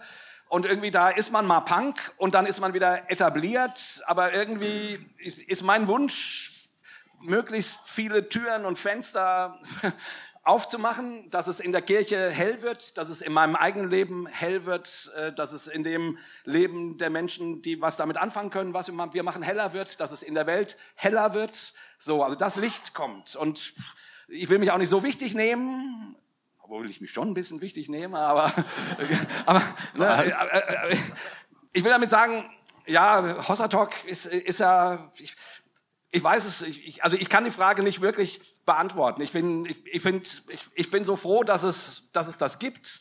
Das ist so ein schönes Projekt. Es macht mir einen Riesenspaß. Ob wir jetzt noch Sex Pistols oder schon Billy Idol sind, ja, what the fuck, was weiß ich. Äh, die Frage ist wichtiger so. als die Antwort, genau. ich weiß, ich meine, Gofi, wie siehst, wie siehst du das aus der Außenperspektive? Also ähm, wir sind ja auch nur ein Symptom eines Phänomens, was, was vor uns bereits begonnen hat. Ähm, wir sind ja sozusagen ein Nachkömmling der Emergent-Bewegung eigentlich. Ähm, und Emergent fing wann an? In den Ende der 90er Jahre, glaube ich, in den USA. Und wurde dann so in der westlichen Kirche sozusagen so ein Phänomen. Ähm, und Hossa Talk ist ein, ein Teil davon. Worthaus ist möglicherweise auch irgendwie daraus hervorgegangen. Ähm, also dass die Idee hat sich der Martin Hühnerhoff auch nicht einfach nur irgendwann mal auf dem Klo ausgedacht, sondern die Idee, äh, den, den Sigi Zimmer zu fragen, äh, erzähl den, den Leuten nochmal Theologie ähm, interessant, so. Das war ja der Gedanke, das war noch nicht mal als ein evangelikales Projekt geplant. Das ähm, hat Martin eigentlich immer eher genervt, dass so viele Evangelikale das so wichtig gefunden haben. Ähm, aber das, das hat, spielt wahrscheinlich auch eine Rolle. Und dann war, war ähm, global, also vor allen Dingen im globalen Westen, würde ich sagen, und Norden war halt das halt, dass ähm, immer mehr Leute dekonstruiert haben. Aber das, ähm, das Phänomen der Dekonstruktion ist ja nicht nur auf die Theologie ähm, beschränkt, sondern ähm, ja. Äh, The Boys, ne, die, die Serie The Boys ist eine Dekonstruktion des Superhelden-Comics. Also die, das, das Thema der Dekonstruktion ist ein gesamtgesellschaftliches Phänomen. Und Hossertag ist einfach nur, ähm, ist da eben einfach so passiert. Das lag irgendwie in der Luft. Wenn wir es nicht gemacht hätten, hätte es jemand anders gemacht, denke ich. Gut, dass wir es gemacht haben. ja, genau. Und, und äh, mittlerweile hat sich alles weiter bewegt, hat sich weiterentwickelt. Acht Jahre sind dann, dann noch eine, eine lange Zeit. Und auf einmal, ähm, gut, auf, auf einmal sind die Fragen, die wir stellen, gar nicht mehr so aus der Welt, sondern das hat ja nur deshalb so gut funktioniert, weil ganz viele Leute gesagt haben, die Frage habe ich auch. Ist ja nicht so, als hätten wir die, wir haben die zwar laut gesagt dann in unserem Setting, aber gedacht haben das total viele Leute. Das Ist ja schon mal eine Aussage. Genau. Und warum dann Hossa Talk Mainstream geworden ist, war dann vor allen Dingen, weil die christlichen Werke und Verlage gedacht haben, oh, da sind ja ganz schön viele Leute, dann ist es ja wieder okay. dann kann man da ja mal seine Autoren hinschicken oder die mal zu unserem Dingsbums einladen, weil nichts versteht der Evangelikale besser als Zahlen. Weil es ist scheißegal, was du als Evangelikaler glaubst, aber Zahlen sind wichtig, das ist schon mal klar. Und wenn die Zahlen gut sind, dann bist du auch ganz schnell Glios.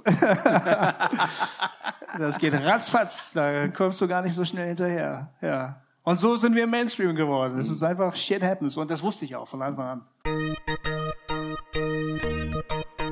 Äh, ich habe so das Thema Mensch versus Maschine so ein bisschen entdeckt. Äh, vielleicht kennt der Terminator 2, da gewinnen die Maschinen oder die Menschen.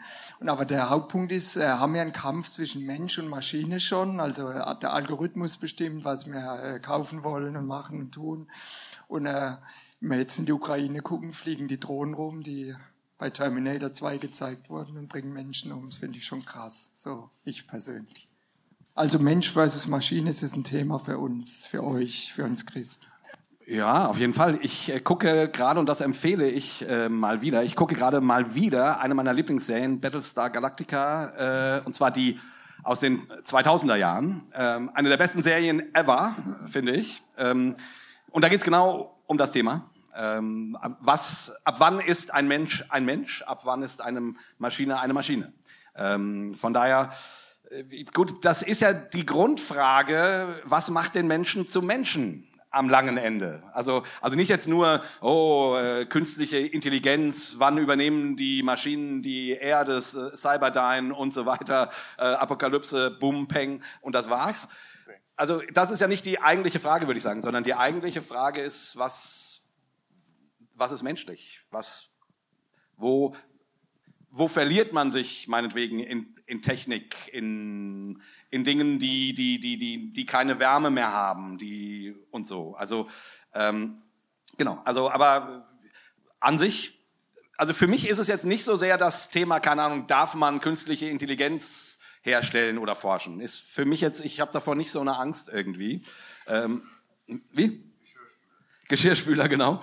Äh, so intelligente Geschirrspüler, ja. Ähm, also das wäre jetzt nicht meine, meine Frage in diesem Kontext, sondern meine Frage wäre eher, äh, wie gesagt, was, wo verliert sich die Menschheit in, in technischen Abläufen, in, in, in, in, in Regelungen, in, in, ähm, in, in, in, in einem Screen? Ne? Wo, wo kommt man sich nicht mehr nahe, weil alles so technis, technisiert ist oder so?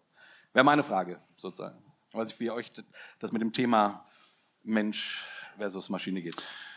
Ja, die, also das ist ja immer ein Phänomen bei technischem Fortschritt, dass es immer eine Gruppe gibt, die das ganz toll findet und denen es gar nicht schnell genug gehen kann und eine andere, äh, so auf dem anderen äh, extremen Spektrum, das total verteufelt. Ne? Also gibt es ja schon seit der Industrialisierung, dass Leute da ja auch irgendwelche äh, Webmaschinen und so gestürmt und kaputt gemacht haben. Da ging es dann wahrscheinlich eher um die, die Arbeitsplätze, die dann wegfallen oder sowas. Aber grundsätzlich... Ich glaube, als die Dampfeisenbahn eingeführt wurde, ist, ähm, haben die Christen gesagt, das kann nicht, das kann nicht christlich sein, weil so schnell ähm, ähm, ähm, hätte Gott gewollt, dass wir so schnell fahren, dann dann würden wir so, wir so schnell laufen können quasi. Und dann wurde das als das äh, Teufels äh, die Teufelsbahn oder sowas äh, genannt. Ja, das hast du wahrscheinlich immer, wenn es irgendwas Neues gibt, hast du äh, solche Stimmen auch. Das ist wahrscheinlich auch ganz normal, weil wir als Menschen ähm, meistens äh, wahrscheinlich erstmal eine Zeit brauchen, um uns dran zu gewöhnen irgendwie und weil uns Veränderung erstmal immer eher Angst macht, glaube ich.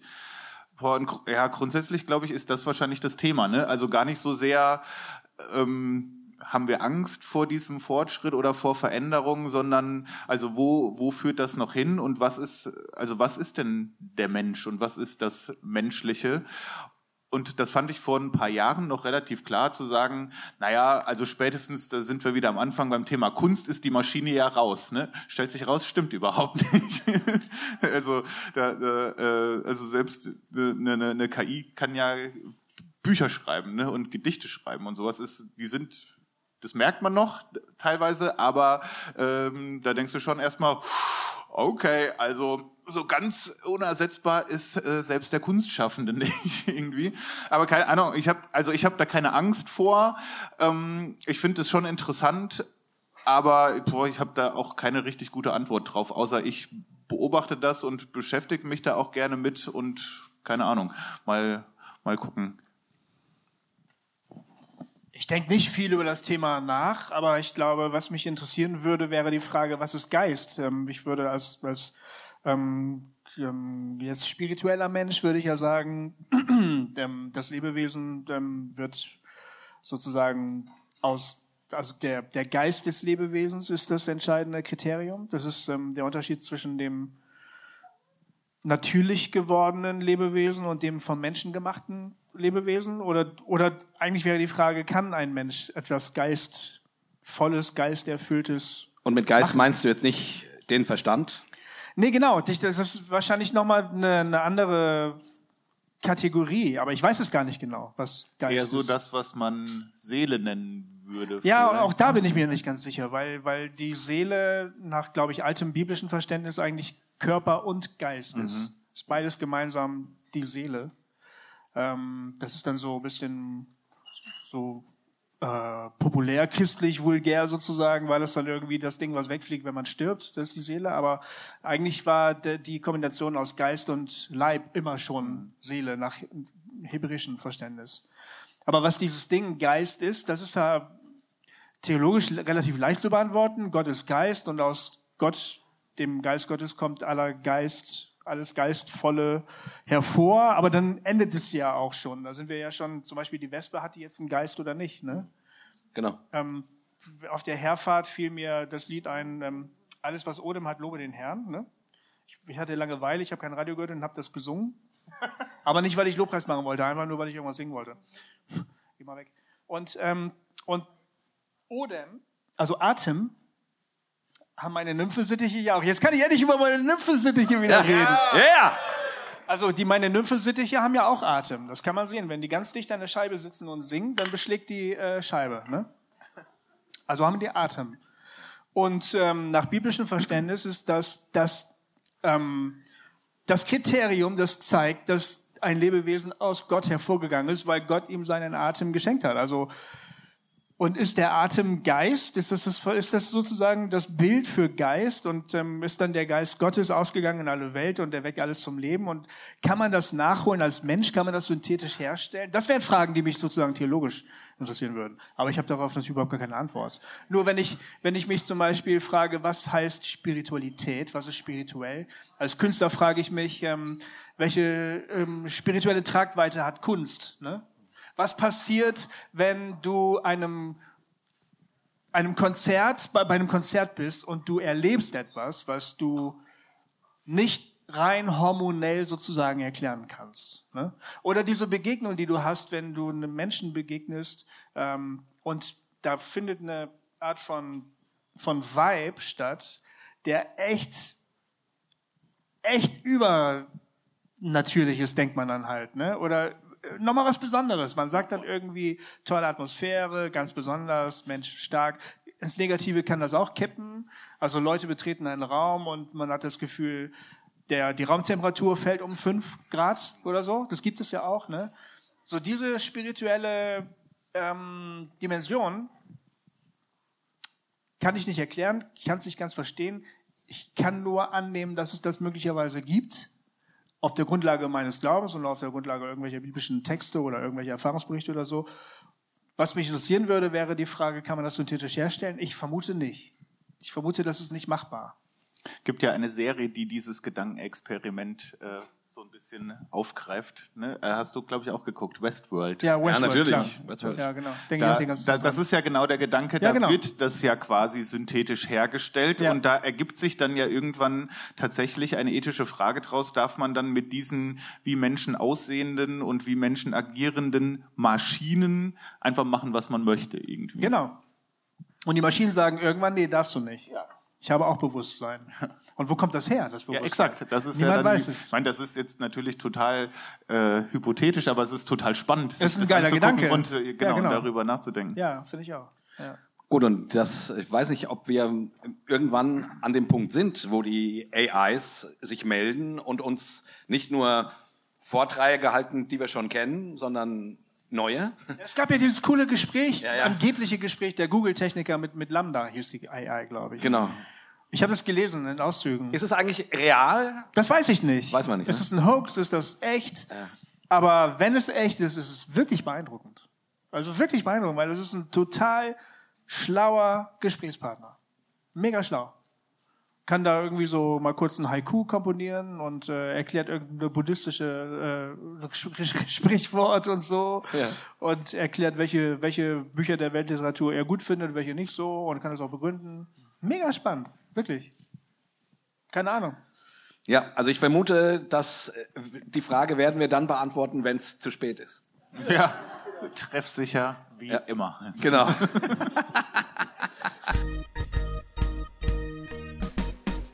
Was ist denn der ähm, äh, Unterschied zwischen postevangelikaler Dekonstruktion und liberaler Theologie? Oder gibt's da einen? Oder Du bist der andere, oder? Bist du, ne? Ja, das habe ich an deiner Frage gehört, ey. Du schreibst echt immer die nervigsten Kommentare. Äh, nein, nein, nein. nein, nein, nein. Also wie war das? Was ist der Unterschied zwischen postevangelikaler Rekonstruktion und Dekonstruktion und liberaler Und liberaler Theologie. und liberaler Theologie?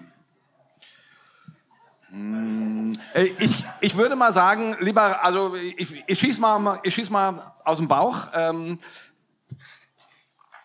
das war eben gerade jetzt nicht so ernst gemeint, ne? Verstehst du, André? CO2 macht die übrigens aggressiv, die Wespen. Ich wollte es nur sagen, ja. Hm. Oh, danke. Ähm, ähm, Oder ich Kohlenmonoxid? glaube, liberale Theologie, fangen wir mal da an, hat, einen, hat den Anspruch, wissenschaftlich mit einem Themenfeld umzugehen und Wissenschaft, wissenschaftlich rational zu versuchen, keine Ahnung, irgendein theologisches Thema oder ein exegetisches Thema, einen Text zu erklären, auszuleuchten, sich, sich zu fragen, was haben die Autoren gedacht und so weiter und so fort. Also da Aber geht's da um würde ja Sigi schon widersprechen. Das war doch der große Streitpunkt, weil, weil äh, Markus Till ihn als ihn einen liberalen Theologen bezeichnet hat. Und dann hat der Sigi gesagt, ich bin kein liberaler Theologe, äh, ähm, Dingsbums Seidensticker, nee, wie hieß er nochmal, der andere, der äh, Dings, der Theologe, das ist liberal, ich bin doch nicht liberal. Und dann musste ich, weißt du es nicht mehr? Wie das, die ganze Äh, Doch, doch, Chose weiß da- ich. Ich weiß noch nicht gerade. und dann hat der Markus Thiel sich bei mir gemeldet, hat gesagt, ähm, ich soll ein Video veröffentlichen, wo ich sage, dass der Markus Thiel nie behauptet hat, dass Ligi Zimmer ein liberaler Theologe wäre. ja, genau. Und dann, das war doch alles so peinlich. Was ist überhaupt liberale Theologie? Was soll das überhaupt? Ich versuche gerade sozusagen aus meiner Also Perspektive. Univers du versuchst gerade universitäre Theologie. genau, ich ne? versuche gerade universitäre Aber die würden ja sagen, das Theologie. ist doch, die würden, also Siegel sagt, das ist nicht liberale Theologie, das ist universitäre. Das ist ein Unterschied. Ja, stimmt, Aber recht. sieht das natürlich anders, würde ich sagen. Du würdest sagen, das ist auch alles liberal. Ja gut, also du hast natürlich recht. Jetzt in diesem Definitionsfeld. Ich wollte jetzt eigentlich auf den auf den Unterschied zu evangelikaler Dekonstruktion kommen, weil also es gibt einen, nennen wir ihn universitären, liberale Theologie, stimmt schon, hat, hat noch einen anderen Approach, vielleicht, vielleicht noch einen ideologischeren, irgendwie aus irgendeiner Richtung kommend, okay. Ich glaube, der Unterschied zu evangelikaler Dekonstruktion, darum ging es mir, ähm, ähm, glaube ich, dass das meistens passiert aus äh, Glaubensbrüchen heraus. Aus, also nicht aus einem, nicht aus einem wissenschaftlichen Bedürfnis, sondern aus dem Bedürfnis, aus dem Scherbenhaufen, der vor einem liegt, dem Glaubensscherbenhaufen, den man nicht mehr äh, den man nicht mehr zu fassen kriegt oder zumindest dem Gefühl eines Scherbenshaufens. Äh, m- meist, oft ist es ja so, dass Leute dann sagen, seitdem ich angefangen habe zu dekonstruieren, also darüber nachzudenken, was ich eigentlich glaube, merke ich, wo es auseinandergebrochen ist. Aber es hat, glaube ich, meistens eine recht existenzielle Bedeutung, warum Menschen das machen und warum Menschen da landen. Und ich glaube, das hat es im, wenn du mit einem Uni-Professor, egal ob er nun liberal sich nennt oder nur Bibel oder nur, der würde das nicht sagen. Der würde sagen, ich, ich will wissen, worum es in dem Text geht. Ich will wissen, was der Autor damit meinte. Ich will das besser verstehen können, so und so. Und ich glaube, ähm, bei ähm, evangelikaler oder postevangelikaler Dekonstruktion hast, ist, das, das ist viel emotionaler und viel desillusionierter, enttäuschter. Da schwingen ganz viele solche Sachen mit, die, die auf der anderen Seite eher nicht so. Ja, und da steckt keine, keine fertige Theologie dahinter. Das ist auch im Grunde keine homogene Gruppe, höchstens insofern, dass alle einen ungefähr ähnlichen Startpunkt haben und dann zersplittert und zerfasert das aber in alle möglichen Richtungen. Das heißt, alle haben irgendwie eine äh, irgendwie evangelikale Prägung, die nicht mehr funktioniert, die an irgendeiner Stelle ähm, einen Riss oder einen Knacks bekommt und dann fäng, fangen ganz viele finde ich, sehr individuelle Reisen an, die auch unterschiedliche Ziele dann wieder haben. Manche äh, docken dann vielleicht bei der liberalen Theologie an, weil sie das als offener und freier empfinden als das, was sie in ihrer Prägung gelernt haben. Genau. Andere äh, gehen vielleicht noch viel weiter und, und äh, kehren dem Christentum komplett äh, den Rücken zu oder landen ganz woanders. Deswegen würde ich sagen, das sind schon zwei sehr unterschiedliche Sachen. Das eine ist ein Startpunkt und das andere ist schon fast ein, ein einen, einen Zielpunkt, wo man dann wieder andockt. Stimmt, da tue ich der Sache wahrscheinlich auch äh, Unrecht und vereinfache das total, aber das, ich finde, das hat schon ähm, was miteinander zu tun, aber ist auf keinen Fall dasselbe. Ja. So, jetzt. Okay. Leute, dann verabschieden wir uns jetzt mit einem dreifachen Hossa, Hossa, Hossa. Dip, dip, dip.